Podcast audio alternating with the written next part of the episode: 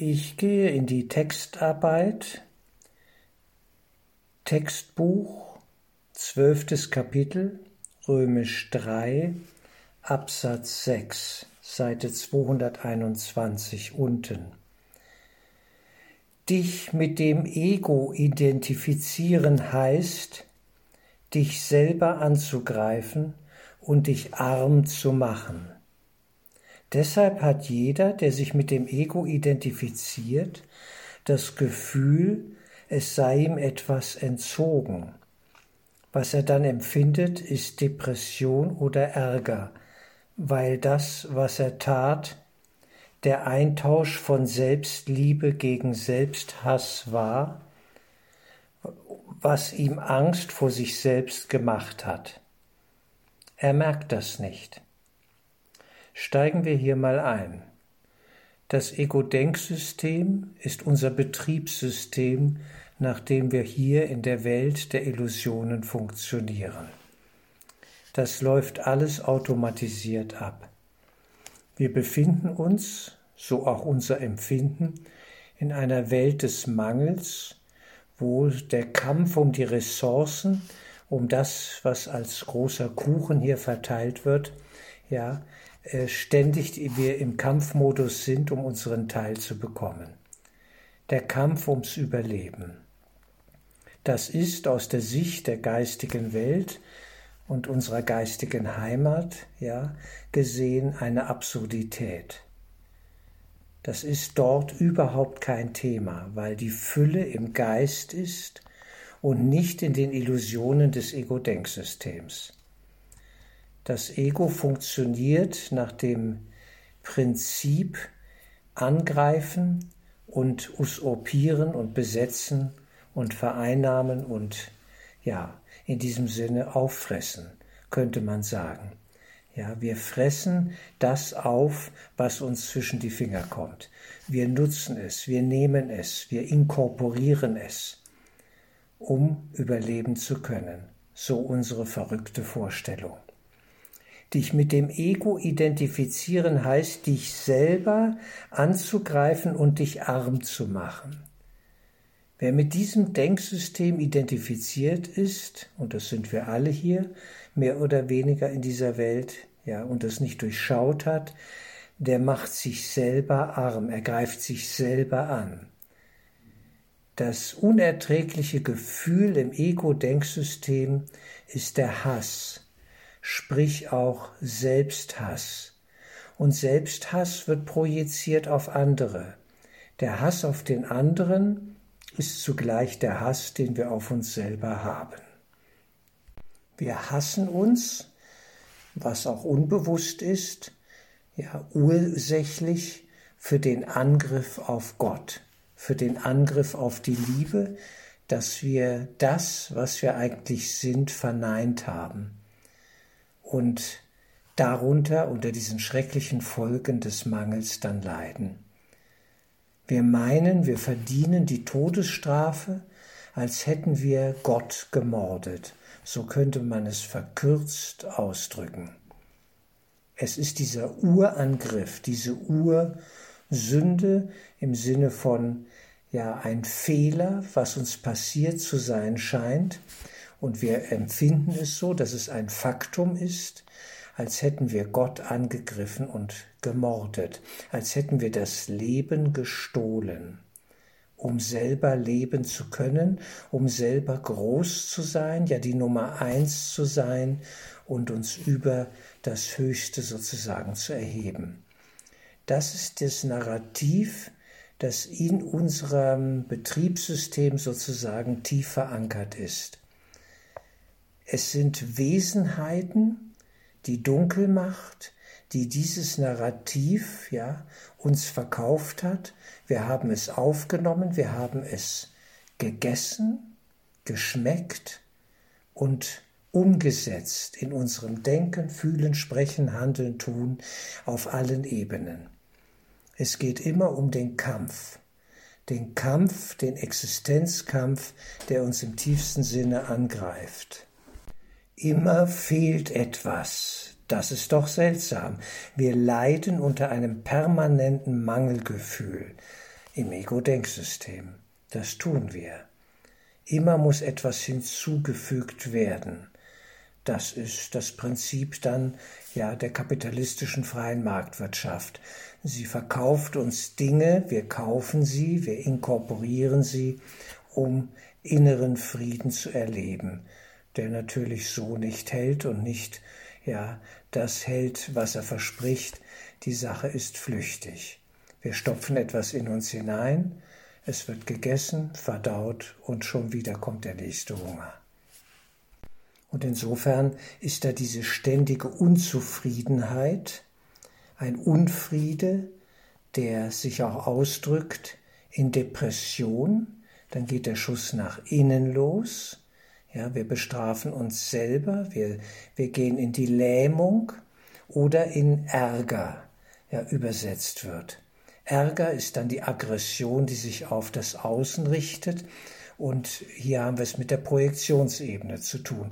Wir projizieren eine äußere Welt gemäß unseres inneren geistigen Zustandes. Das tun wir. Wir können gar nicht anders. Das, was in uns ist, wird außen gesehen, um das Schuldgefühl zu minimieren, vielleicht sogar loswerden zu können. Funktionieren tut das Ganze natürlich nicht. Es bleibt dieser nagende Zweifel, ja, dieser Selbstzweifel und das Gefühl, ich habe doch etwas Schlimmes, Schreckliches hier getan. Ich bin so verstrickt, ja, und das Ego-Denksystem äh, verkauft uns ständig wieder dieses Schuldnarrativ. Der Motor der Welt, des, des, äh, unseres Denksystems in der Welt, der Kernmotor ist Schuld. Die Schuld Gott ermordet zu haben, das Leben gestohlen zu haben. Das ist untrüglich, das ist so. Deswegen werden auch außen immer zu Schuldige gesucht. Wen kann ich verantwortlich machen für das, was ich hier gerade leidvoll erlebe? Wer ist schuld daran? Wer hat nicht aufgepasst? Wer hat nicht gut genug gesorgt? Wer hat sich daneben benommen? Was auch immer da kommt. Dieser Schmerz ja treibt uns um und diese Wut, die daraus entsteht, dass wir in einer Welt des Mangels und der ja ständigen Not und Selbstbestrafung in diesem Sinne leben müssen. Wir haben Selbstliebe gegen Selbsthass eingetauscht. Selbstliebe, das Selbst hier groß geschrieben, unser wahres Selbst, welches nun wirklich ja zu lieben wäre und die Liebe verdient und selbst der Ausdruck der Liebe ist. Diese Selbstliebe haben wir gegen Selbsthass, dann fallen wir auf die Ego-Ebene, rutschen in diese Abgründe hinab, eingetauscht. Selbsthass ist etwas Unerträgliches und er führt zur Dynamik der Selbstbestrafung oder der Projektion im Außen, dass wir andere Schuldige suchen und sie verfolgen und zur Strecke bringen für ihre Taten und bestrafen. Je tiefer wir in die Ego-Konfrontation gelangen, also im Zweifel, in einem Selbstzweifel, ja, mit uns selbst stehen, desto mehr entwickeln wir auch Angst vor uns selbst.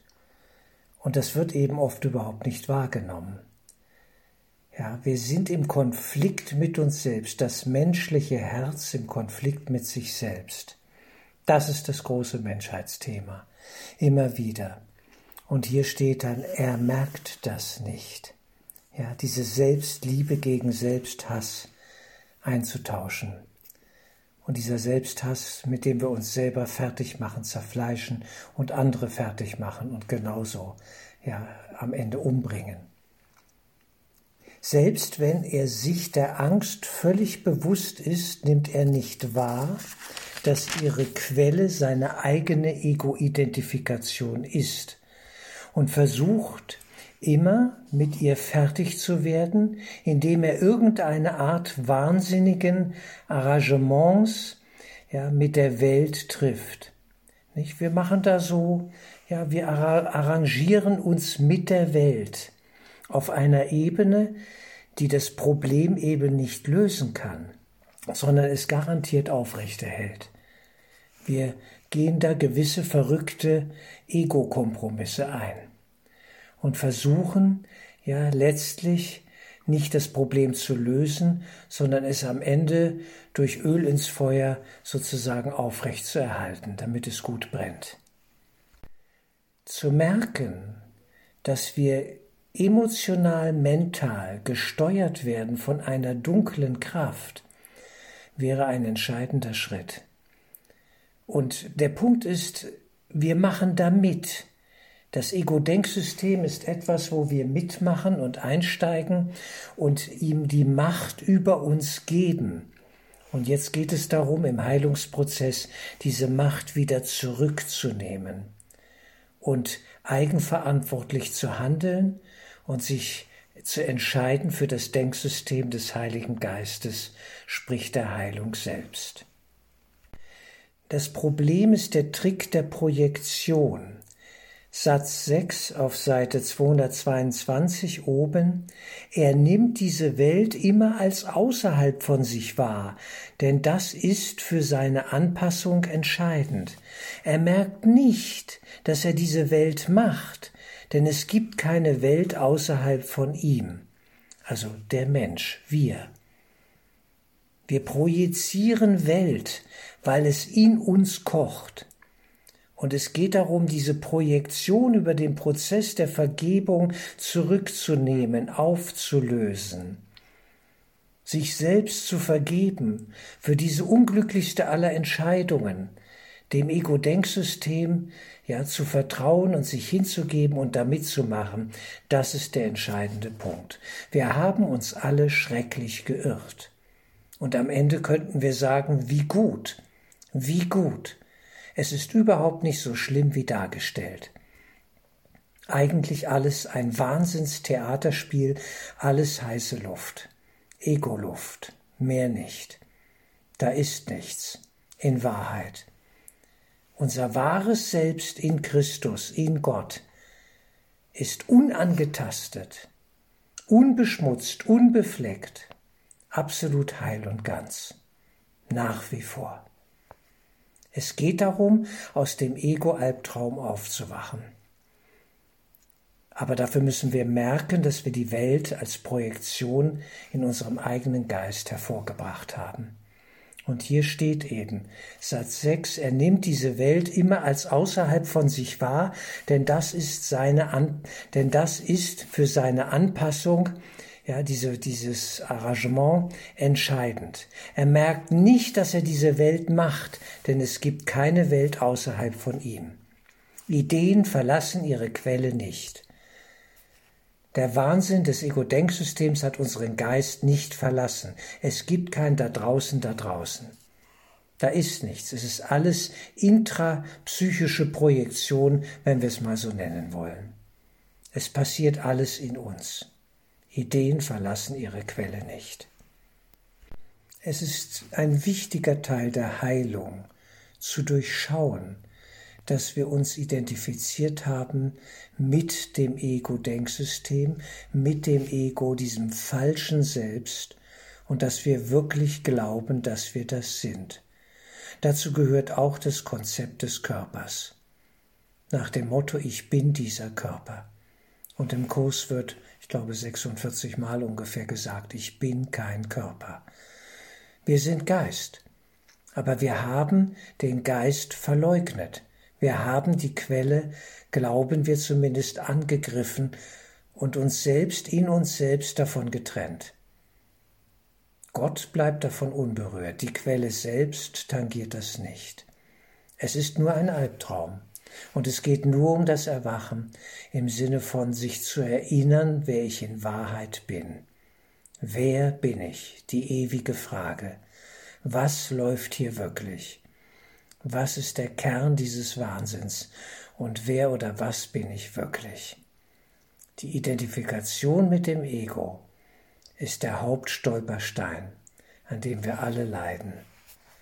Es ist wirklich Wahnsinn.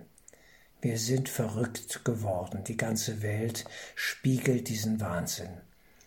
Und nur ein jeder Einzelner kann diesen Wahnsinn in, im eigenen Geist beenden mit der Hilfe der göttlich-geistigen Welt. Darum geht es. Dies erstmal als Teil 1, Teil 2 wird folgen.